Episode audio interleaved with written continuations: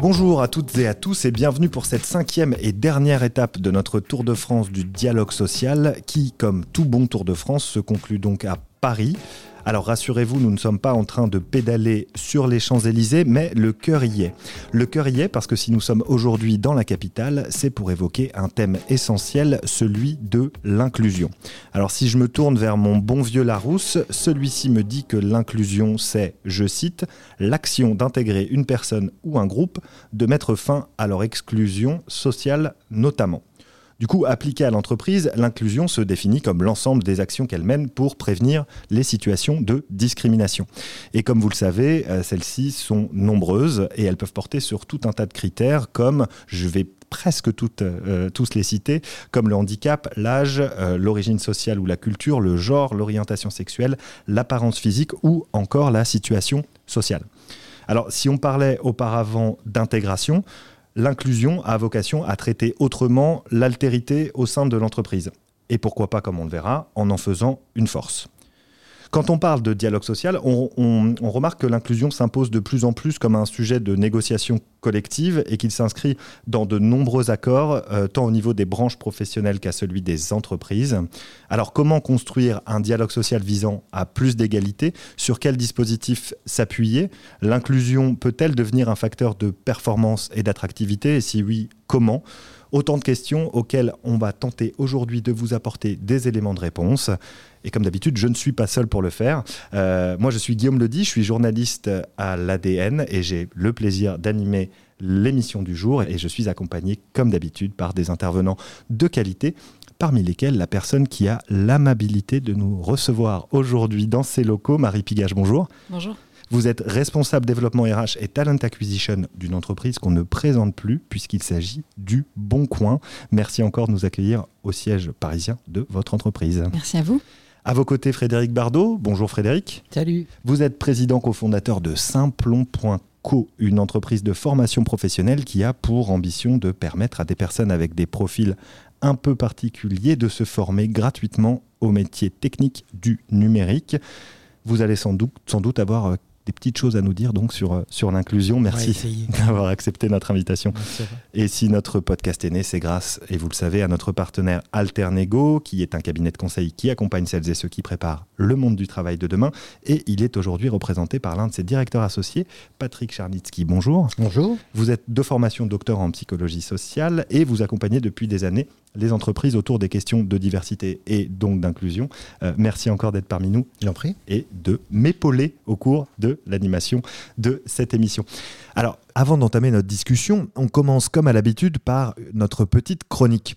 Vous commencez à connaître le principe, vous le connaissez même, auditrices et auditeurs. Notre humoriste Olivia Moore joue le rôle de l'éléphant dans la pièce en alignant les clichés et sa vision du sujet du jour. C'est Olivia. Bonjour à vous tous et à vous toutes. Aujourd'hui, l'inclusion. Mythe et réalité, diversity washing et quota handicap, écriture inclusive et cake aux olives, je m'égare. L'inclusion dans l'entreprise est par définition ce qui fait obstacle aux discriminations. Mais pourquoi s'en préoccuper? L'argent n'ayant pas d'odeur, il n'est pas censé avoir de sexe, de genre, de couleur, de capacité cognitive diminuée et donc pas d'opinion politique ou humaniste.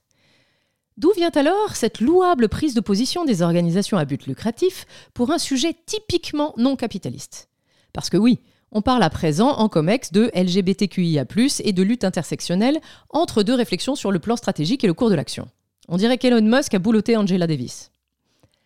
L'objectif n'est évidemment pas entièrement innocent. Au nom de quoi un cake nature viendrait-il s'emmerder à inclure des fruits confits si ce n'est pour se vendre plus cher?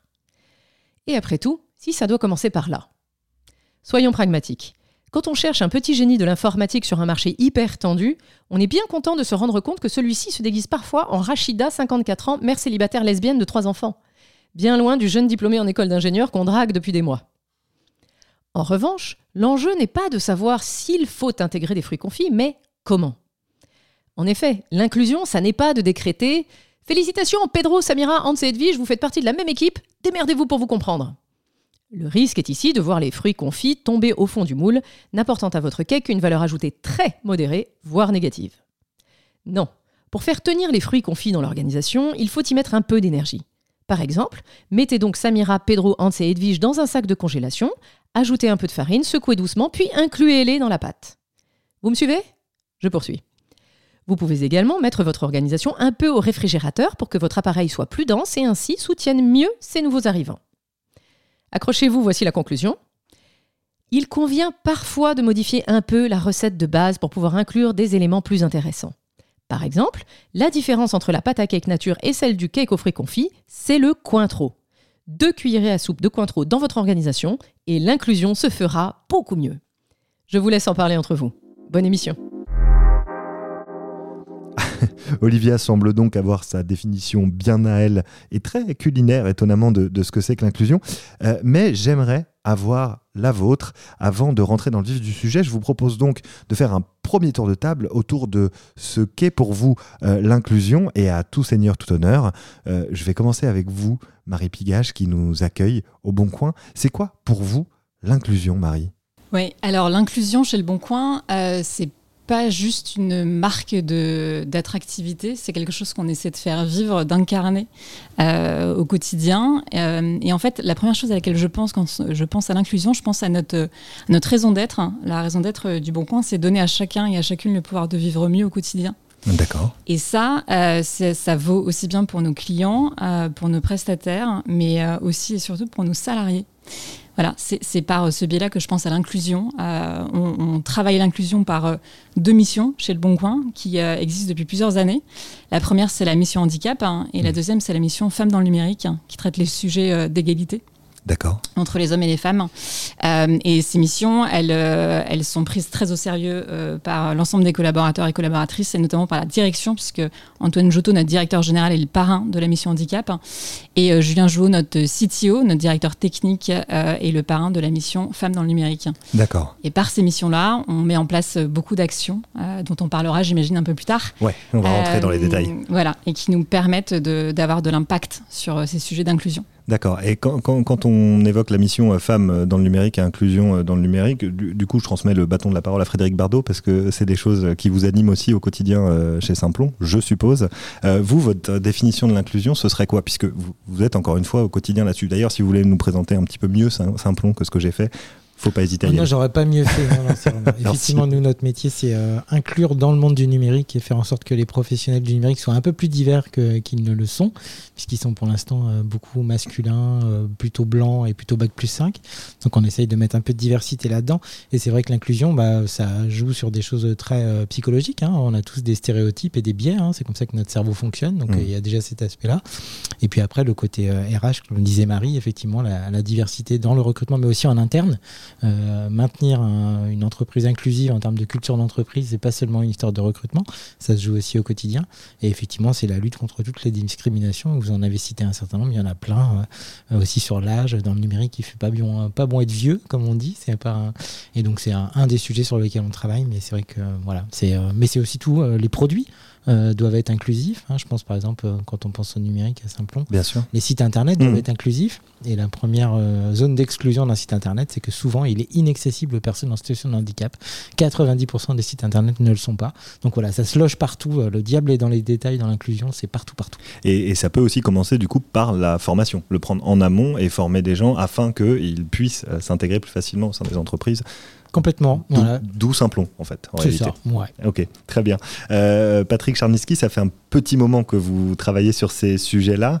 Euh, est-ce que vous, vous avez une, euh, voilà, une, définition de, de, l'inclusion qui compléterait celle de nos, de, de nos co-intervenants? Alors en fait, pour comprendre l'inclusion, il faut remonter d'un cran et comprendre la différence avec le concept de diversité. La diversité, c'est une, espèce de photographie euh, statique du degré de différence entre les membres d'un écosystème. Voilà, pour le mmh. dire très très largement, euh, il y a quatre critères de diversité qu'on peut aujourd'hui en France comptabiliser, qui sont euh, la répartition hommes-femmes, la pyramide des âges, le taux de personnes en situation de handicap et la distribution des nationalités.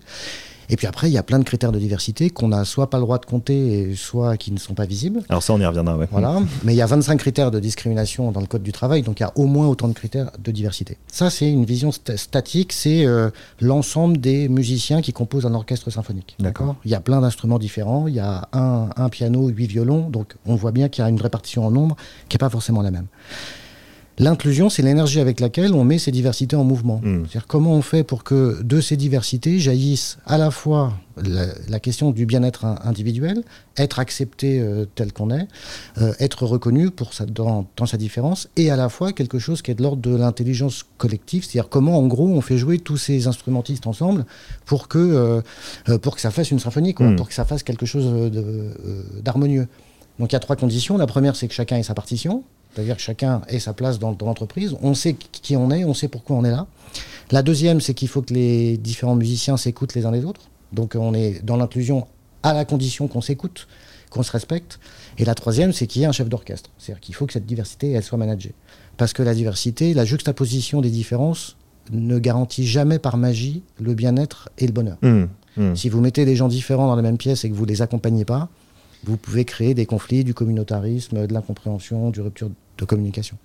Donc pour devenir de l'inclusion, eh ben, il faut manager la diversité à tous les étages, euh, par une vision, des valeurs, euh, des modes de gouvernance, par un modèle managérial, par des outils RH, par de la com aussi. Comment je communique euh, en interne et en externe, euh, par exemple dans la représentativité des gens dans les visuels, dans l'écriture inclusive, etc. Oui, ça peut prendre effectivement différentes formes qu'on va, aborder. euh, mais avant d'aborder ces différentes formes concrètes, vous avez mentionné, je crois, que c'était Marie, la question de, de l'attractivité. Est-ce que, est-ce que l'inclusion en entreprise, en fait, peut être perçue comme, comme un outil de, de- d'attractivité et donc, in fine, de performance économique. Est-ce que c'est quelque chose d'important quand vous réfléchissez à l'inclusion? Alors oui, oui, c'est un, sujet essentiel. Je, je- je réfléchis à la manière dont je peux euh, apporter le- le- la, la réponse. Euh, c'est euh, surtout, en fait, moi je, je reviens à ce que je disais au départ. Je pense que c'est fondamental euh, de prouver très rapidement que c'est pas juste du branding, Ouais. l'inclusion qui est mise en avant pour une, une entreprise. Et nous, on a beaucoup beaucoup travaillé en trois ans là sur plein de sujets. Je pense évidemment à l'écriture inclusive, l'écriture inclusive. Mais en fait, on a fait mieux en, en nous formant parce qu'on n'arrête pas de former nos collaborateurs, collaboratrices et de se former nous-mêmes Mhm. qui devons incarner euh, l'inclusion. Euh, on a compris ane- de manière anecdotique que euh, il fallait pas écrire en écriture inclusive, par exemple les annonces d'emploi. Il fallait, il était préférable d'écrire par exemple développeur slash développeuse pour attirer davantage de euh, candidates parce qu'elles se retrouvaient moins euh, de manière complètement euh, inconsciente sur des annonces où il y a marqué développeur. Euh, point, EU, euse. euh, ouais. euh, dans les voilà donc ça c'est c'est quelque chose qu'on a appris grâce aux formations qu'on a réalisées Euh, donc euh, oui c'est c'est euh, c'est un, un- un levier fort d'attractivité que de que de présenter toutes les, les, les- communications sur les actions qu'on met en place Mais encore une fois, il faut les incarner. Euh, et nous, chez Le Bon Coin, ça prend place dès l'intégration, puisqu'on a un parcours d'intégration qui est très euh, euh, construit et assez puissant, et qui est très reconnu sur le marché d'ailleurs. Euh, on, on est très fort euh, pour intégrer nos nouveaux collaborateurs et collaboratrices.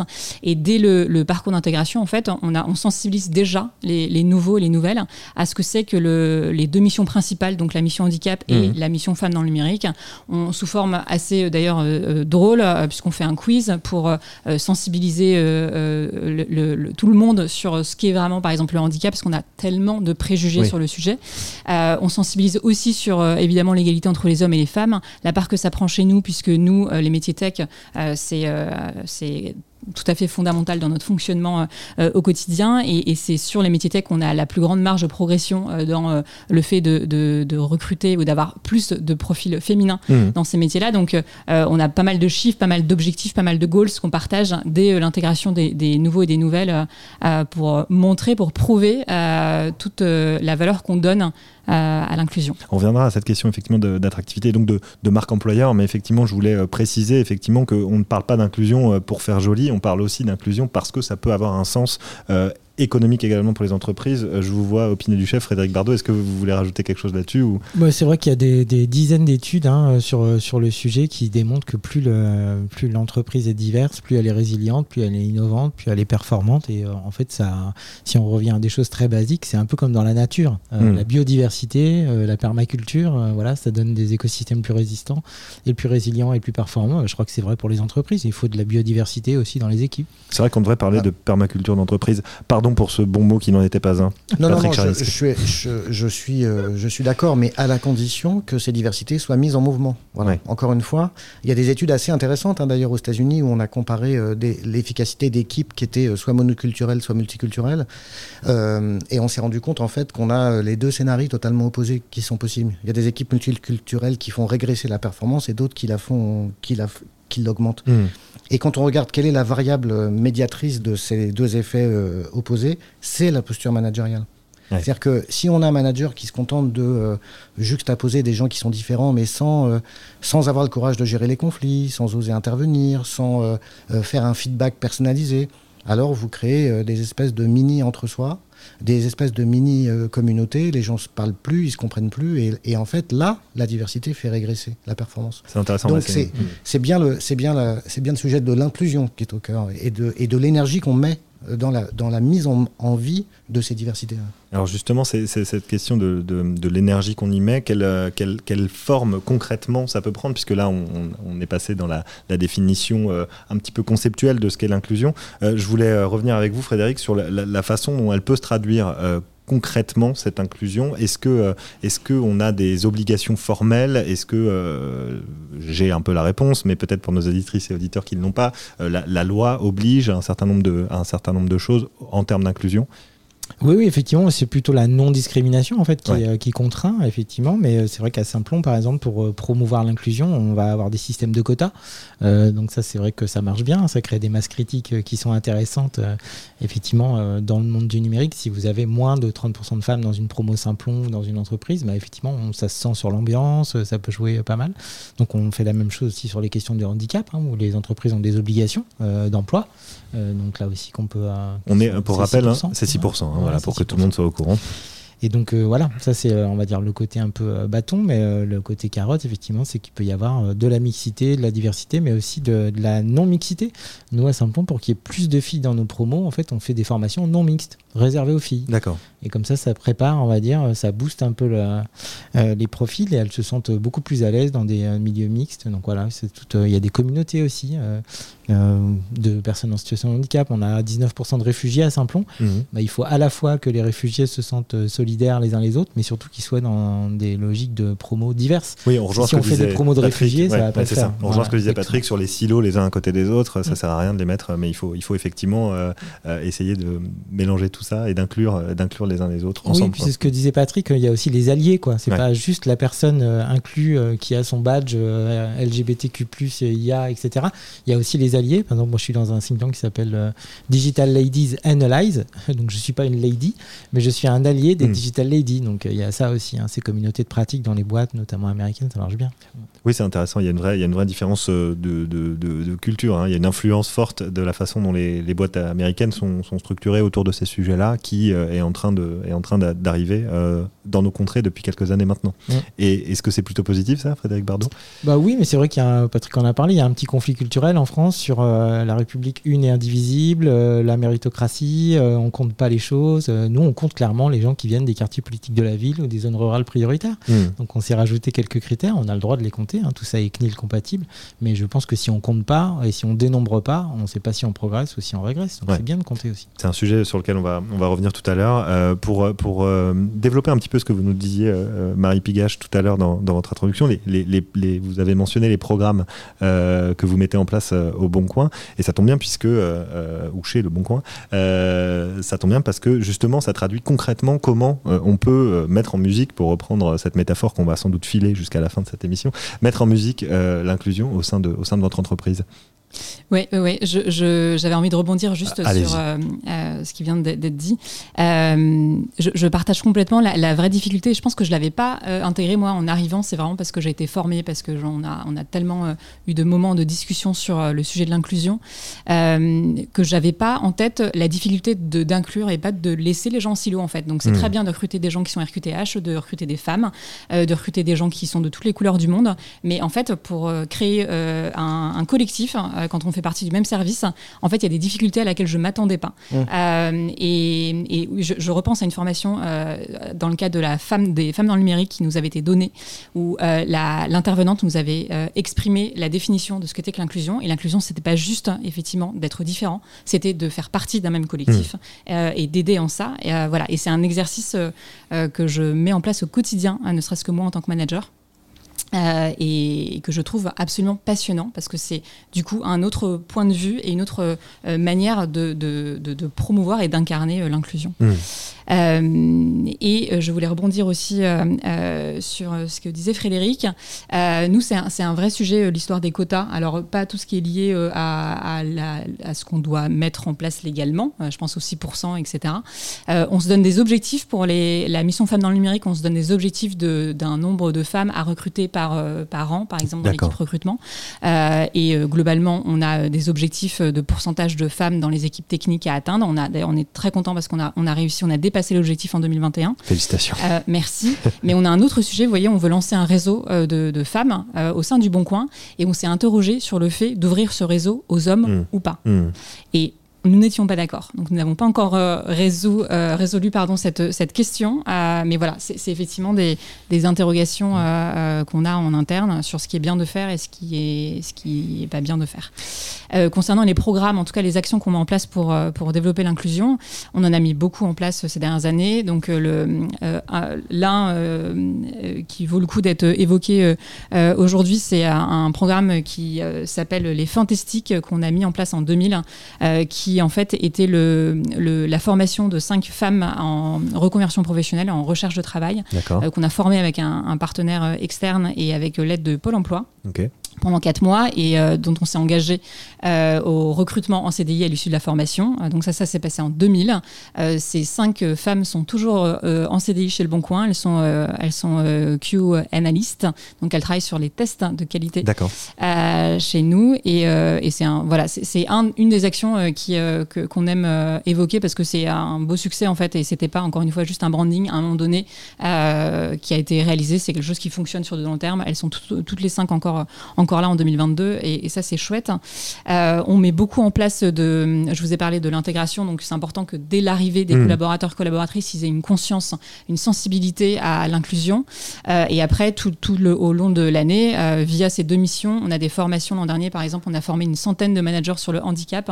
Comment est-ce qu'on traite le handicap dans son service? Comment on manage une personne qui est RQTH Comment est-ce qu'on interagit avec ce, sujet-là mmh. en plus des autres?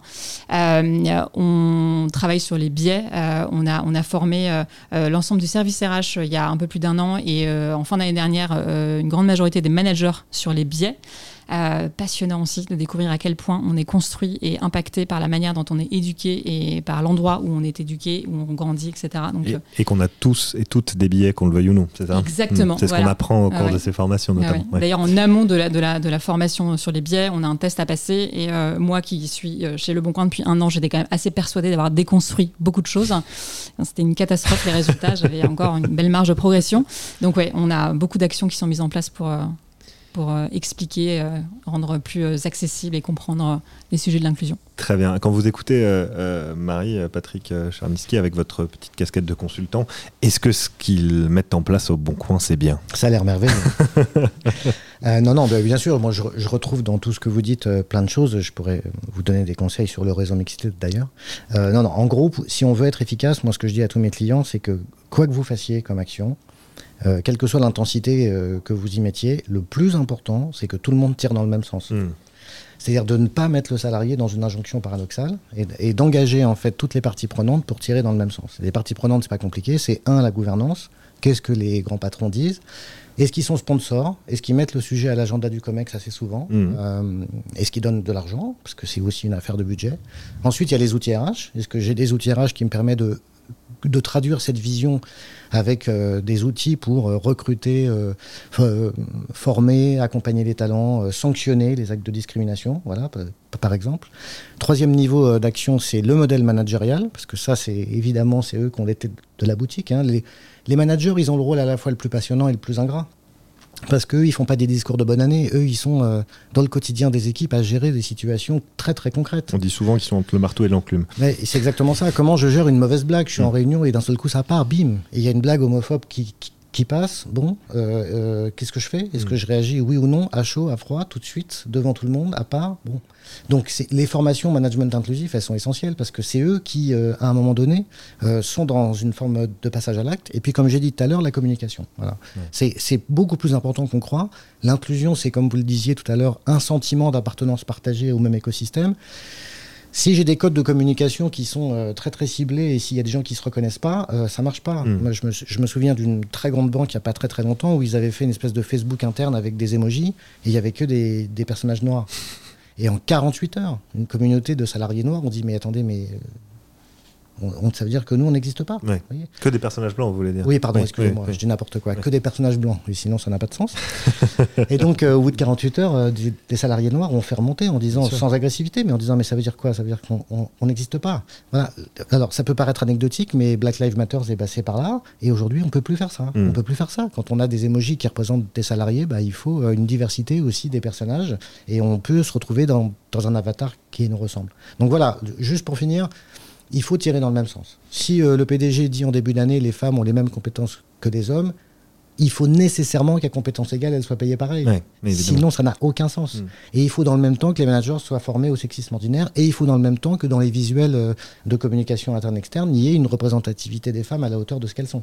Sinon, ça marche pas. Et une bonne partie que ce que vous venez, euh, de ce que vous venez d'évoquer pardon, euh, est liée, et ça tombe bien puisqu'on est dans l'émission qui s'intitule Le Tour de France du dialogue social, est liée au, dialogue social. Le dialogue social a une importance considérable dans la mise en place de ces différents éléments. Quelle, quelle, quelle forme ça peut prendre est-ce que est-ce est obligé de passer par le, dialogue social? Euh, au cours de l'émission, on a beaucoup, souvent comparé euh, dialogue social formel, informel. On se rendait compte de la puissance du, dialogue social formel quand il était bien mené, mais de l'importance essentielle du dialogue social informel. Est-ce que sur ces questions-là, il y a une vraie différence entre les deux euh, et comment ça peut se traduire encore une fois concrètement?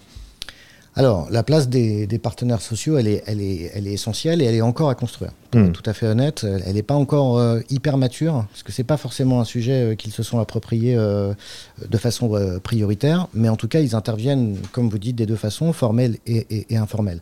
Le formel, c'est beaucoup sur les diags et sur toutes les, actions où ils sont consultés. Et les diagnostics, donc. Pardon, quand nous on fait un diagnostic et on mesure les ressentis de discrimination ou de, ou de, ou, ou de diversité. Mm. Euh, on le fait et c'est la moindre des choses. On les consulte avant pour voir s'ils euh, s'y retrouvent. Et ça, c'est la moindre des choses. Et puis, ils peuvent intervenir aussi de façon formelle dans ce qu'on appelle les class actions, c'est-à-dire les démarches qui consistent à, à ce que plusieurs salariés considérant avoir été victimes d'une même préjudice, peuvent se regrouper pour euh, pouvoir attaquer. C'est le cas pour des personnes à mobilité réduite qui se sont regroupées pour attaquer la SNCF dans l'accès au TER. Mm. Et puis après, il y a tout ce qui est l'informel, puisqu'on sait que euh, un syndicat peut porter plainte pour, discrimination, évidemment avec l'accord du plaignant, ça va de soi. Et là, ça va être beaucoup plus du one-to-one parce qu'on se sent à l'aise avec la personne, on la connaît, et c'est vers elle qu'on va se retourner plus que vers le RH quand on a euh, le sentiment d'avoir vécu une situation de discrimination. Oui, parce qu'on est plus, on est effectivement plus proche et, ça passe plus. On peut, on peut être plus proche. Mmh, mmh, mmh. Euh, euh, euh, Marie, à chaque fois, je vous pose à peu près la même question, mais c'est quand même assez intéressant de savoir comment ça se passe à ce sujet, au sujet du dialogue social et de l'inclusion. chez vous, du côté du, du, côté du Bon Coin, il me semble que chez vous, il y a un peu des deux, c'est-à-dire que le, le, dialogue social formel prend en, en compte ces, ces questions d'inclusion, mais qu'il se passe aussi des choses de façon de façon informelle. Vous en aviez un petit peu parlé au cours de la préparation de cette émission. Oui, exactement. Euh, effectivement, notre CSE est, globalement euh, très investi sur tous les sujets qui concernent le bien-être des collaborateurs et collaboratrices, et donc l'inclusion en fait évidemment partie. Euh, et en plus, les deux missions dont je vous parle depuis le début, qui sont donc le handicap et femmes dans le numérique, il y a des comités de suivi de ces deux missions. Mmh. Et dans les comités de suivi, on a des salariés qui ont demandé à faire partie de ces comités de suivi et qui viennent de tout métier. donc, ils sont très représentatifs de, des collaborateurs et collaboratrices. et ce sont eux qui impulsent les actions, qui les portent avec, avec les, référents et référentes des, deux missions. Juste par exemple, pardon, je vous interromps, mais dans ces comités de suivi, ils sont, ils sont structurés comment? Il y a des gens du management, des salariés, des, gens concernés, d'autres pas concernés? Oui, alors on a une référente pour chacune des deux missions, qui fait partie de mon équipe. On a donc un membre du COMEX pour chacun des, chacune des deux missions, donc Antoine Joutot pour handicap et euh, Julien Jouot pour euh, femmes dans le numérique. Mhm. Et puis en dessous, on a euh, des gens qui sont très diversifiés, enfin si possible d'ailleurs. On a essayé d'avoir la parité dans le femmes dans le numérique, ça faisait vraiment sens d'avoir de l'égalité des genres, mais nous n'y sommes pas parvenus, figurez-vous, puisque les, les, les, femmes ont été nombreuses à, à, souhaiter faire partie du comité et on a, on a moins, moins d'hommes. Euh, voilà. Néanmoins, ils sont représentatifs euh, de, des collabs et, euh, et, voilà, ils sont là pour, pour aussi communiquer sur, enfin, parler de, de, ce qui s'y passe mmh. dans, ces, dans ces missions. D'accord. Euh, et l'anecdote que, que, je vous partage, qui est, assez drôle, donc on, travaille, enfin on travaille, l'un de nos outils de communication, c'est Slack, comme beaucoup euh, d'entreprises du digital. Euh, et nous avons un, channel qui, qui, qui compile, consolide un peu, ça s'appelle Nawak en fait, donc on y met tout ce qu'on veut. et l'un des, des, collaborateurs du Bon Coin, un jour, partager euh, une, une, photo euh, un peu border en, termes de, sexisme, de sexisme. Merci beaucoup Guillaume. de sexisme et assez rapidement, sans même que nous, qui sommes quand même les référents sur ces sujets, n'ayons le temps d'intervenir, les, collaborateurs et collaboratrices du Bon Coin ont immédiatement demandé à la personne concernée d'enlever la, la, le, partage qu'il avait, qu'il avait fait. Et ça s'est repassé quelques jours plus tard. Et là, de mémoire, ça a été un peu moins bienveillant, euh, le, retour sur, euh, sur le, le, Slack. Hein, et euh, la personne qui a, qui a, qui a mis, qui a partagé une photo qui était vraiment border, là, là a dû l'enlever beaucoup plus rapidement que la première. Donc il y a une autorégulation. Quoi. Ouais, le ton a été beaucoup plus vindicatif et, binaire. Hein. voilà. Ce qui montre aussi la, la, capacité, les limites en fait de, de, des collaborateurs et collaboratrices quand il s'agit de sujets qui les touchent. Et, et, voilà, ça montre aussi à quel point ce sont des sujets qu'on porte euh, vraiment au quotidien. Et qui sont donc incarnés euh, au quotidien par les salariés, ou en tout cas un certain nombre d'entre eux, la, majorité sans doute. Exactement.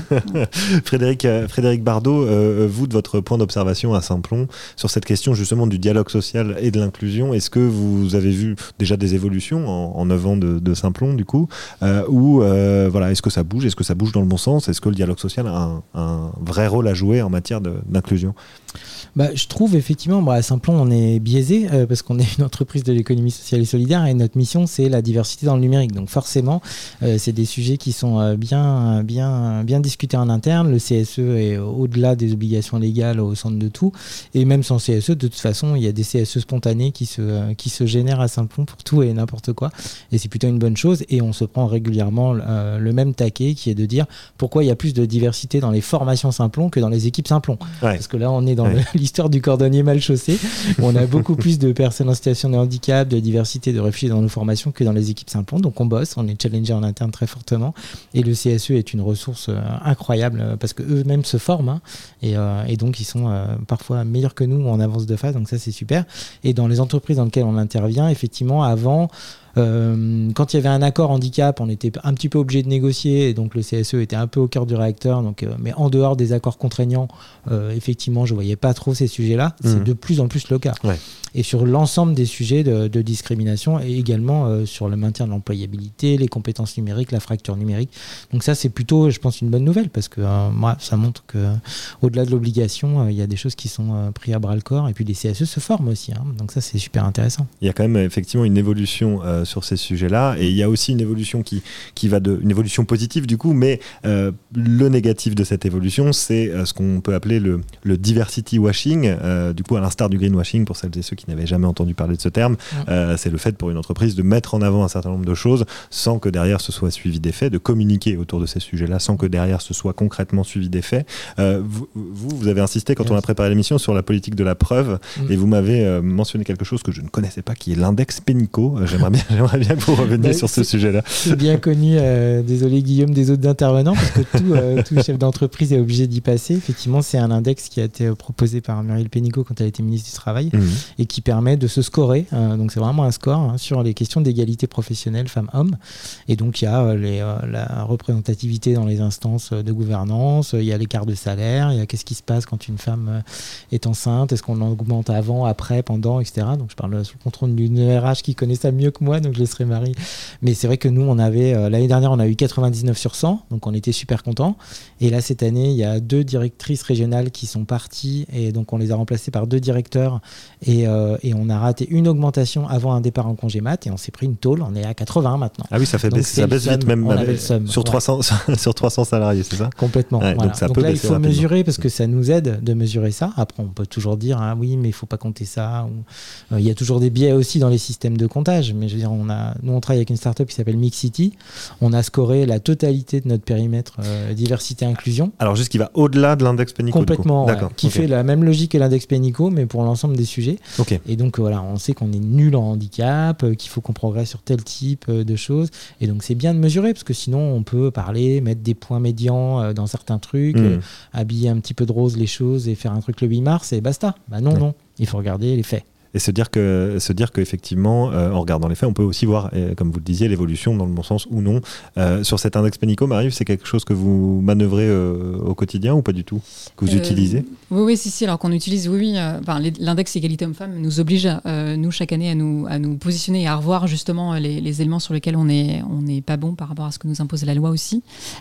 Et ça c'est enfin vous évoquiez les évolutions de salaire des, des, personnes qui partent en congé maternité c'est un gros sujet effectivement Hein, de, à suivre. Il faut en manquer aucun euh, sur les, euh, les, les, salaires les plus importants de la structure aussi. Euh, il faut qu'il y ait une parité. Enfin, ça fait, moi, je trouve que ça fait énormément sens que d'avoir d'être obligé de mettre le, nez sur ces, ce type de, d'indices qui sont pas du tout de l'ordre du détail en fait, hein, pour prouver notre volonté d'être bon dans l'inclusion. Mmh. nous, on a donc ces éléments légaux qui nous obligent à être, à être, vigilants.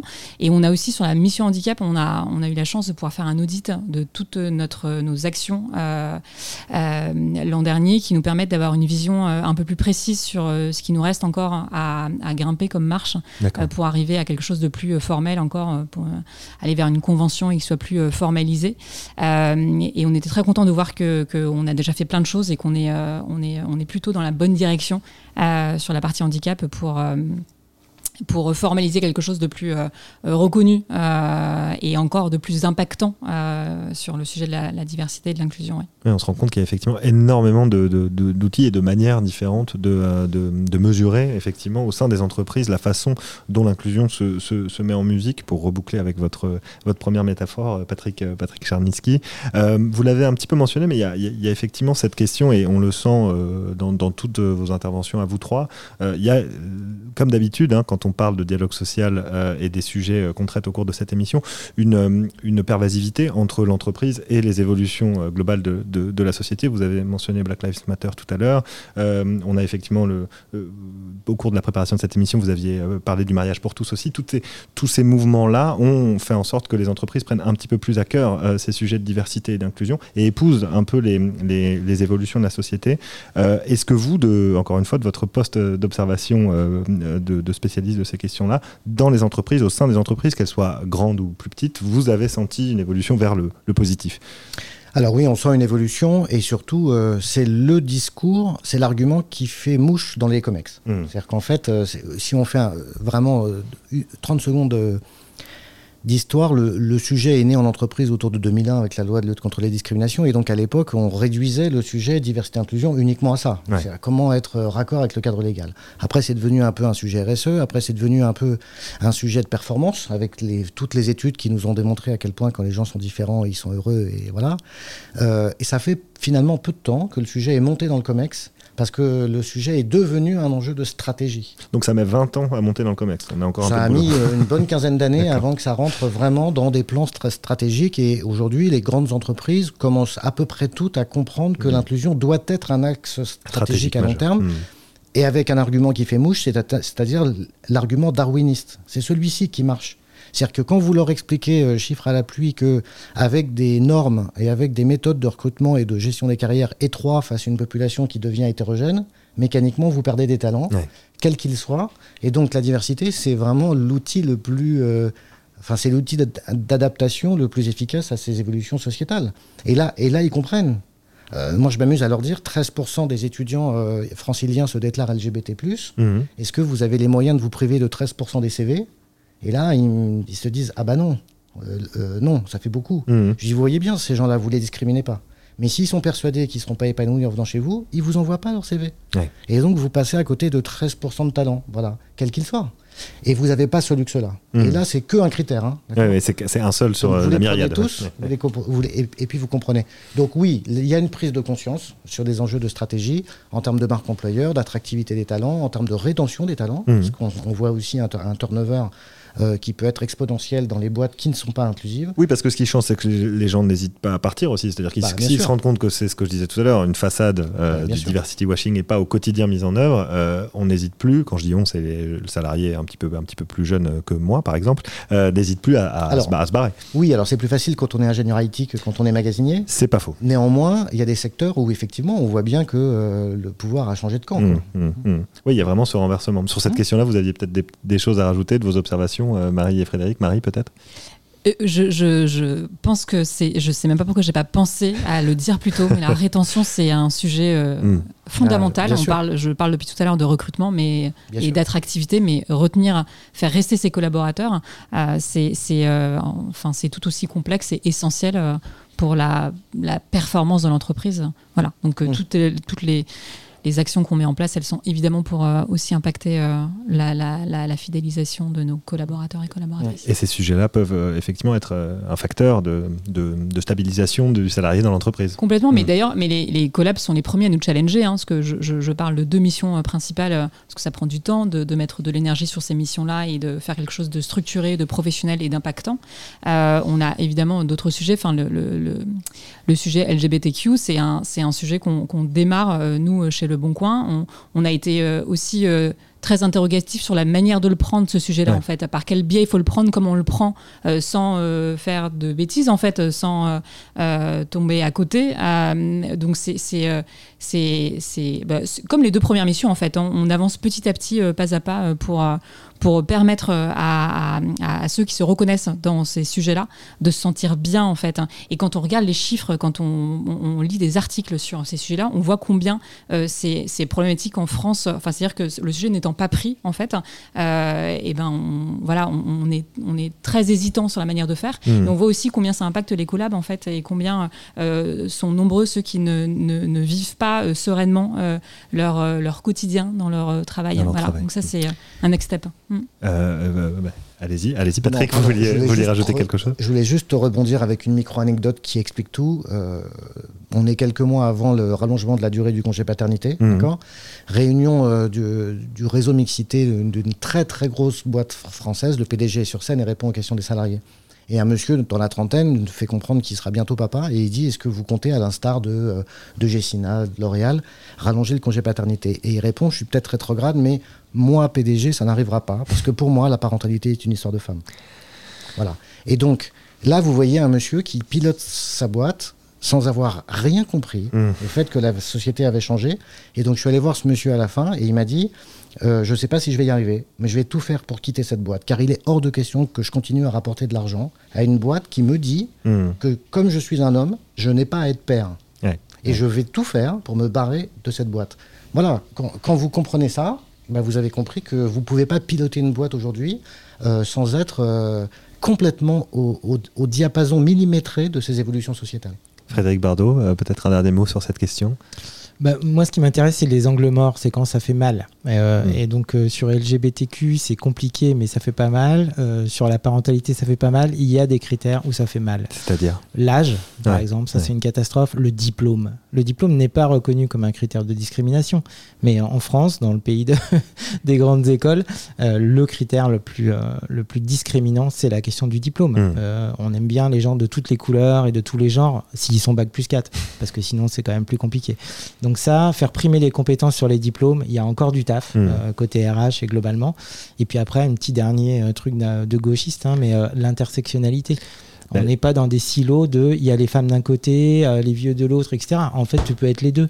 Et en fait, voilà, l'intersectionnalité des différents critères, là aussi, il y a du taf, parce qu'en fait, le diable est dans les détails, et on est rarement dans une case, et il faut pas qu'on soit dans une case. Mm. Eh bien, ça me paraît être une superbe conclusion euh, à, cette, euh, à cette émission. On aurait pu continuer euh, à en parler pendant encore, encore des heures, mais il, faut, il faut savoir conclure. et donc, on conclut sur le terme d'intersectionnalité, ce qui va permettre d'ouvrir un certain nombre de réflexions, je l'espère, auprès de nos auditrices et de nos auditeurs. Je vous ai dit que c'était la dernière étape de ce Tour de France du dialogue social, c'est vrai, mais nous allons vous offrir un petit bonus le mois prochain. N'hésitez pas à rester donc abonné à notre émission, puisque nous allons nous entretenir euh, avec un, spécialiste de toutes ces questions-là qui nous permettra de faire un récapitulatif de tout ce qu'on s'est dit au cours de l'ensemble de ces émissions. D'ici là, portez-vous bien, abonnez-vous si vous le souhaitez et euh, restez connectés. À très bientôt.